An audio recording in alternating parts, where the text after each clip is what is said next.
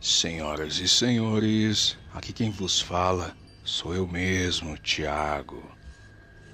Hoje venho trazer um assunto que muitas pessoas desconhecem suas verdades, apenas conhecem os mitos.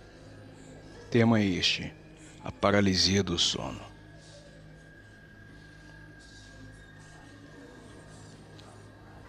Na cultura Hmong, paralisia do sono descreve uma experiência chamada Deb Tsog, ou demônio apertador, da frase composta Deb, demônio e Tsog, apertar ou esmagar. Frequentemente a vítima afirma enxergar uma figura pequena, não maior que uma criança, sentada em sua cabeça ou peito. Na cultura vietnamita, a paralisia do sono é conhecida como Ma Di, que significa segurado por um fantasma. Muitas pessoas nesta cultura acreditam que fantasmas entram no corpo das pessoas, causando paralisia. Já na cultura japonesa, a paralisia do sono é conhecida como Kanashi War, que significa literalmente atado ao metal. Na nossa cultura brasileira, a paralisia do sono pode ter originado a lenda da pisadeira.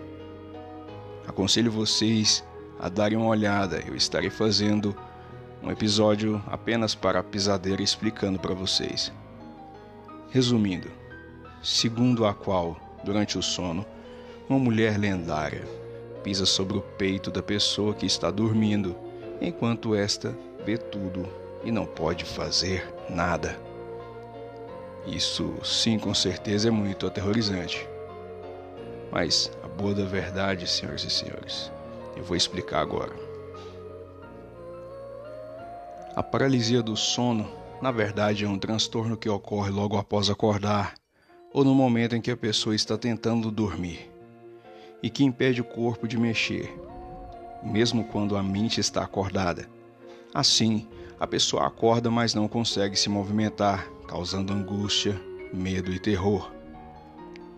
Isso acontece porque durante o sono o cérebro relaxa todos os músculos do corpo e mantém-nos imóveis para que se possa conservar energia e evitar movimentos bruscos durante o sono.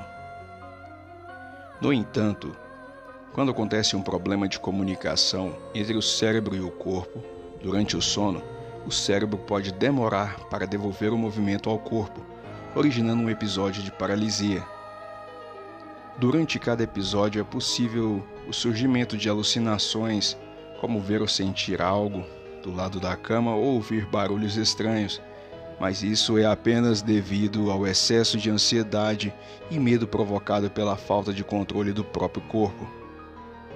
Além disso, os sons ouvidos também podem ser justificados pelo movimento dos músculos do ouvido que continuam acontecendo mesmo quando todos os outros músculos do corpo estão paralisados durante o sono. Então, senhoras e senhores, essa é mais uma explicação de mitos que são repassados, mitos estes contados para explicar coisas que não sabemos até que se desvende. Até a próxima.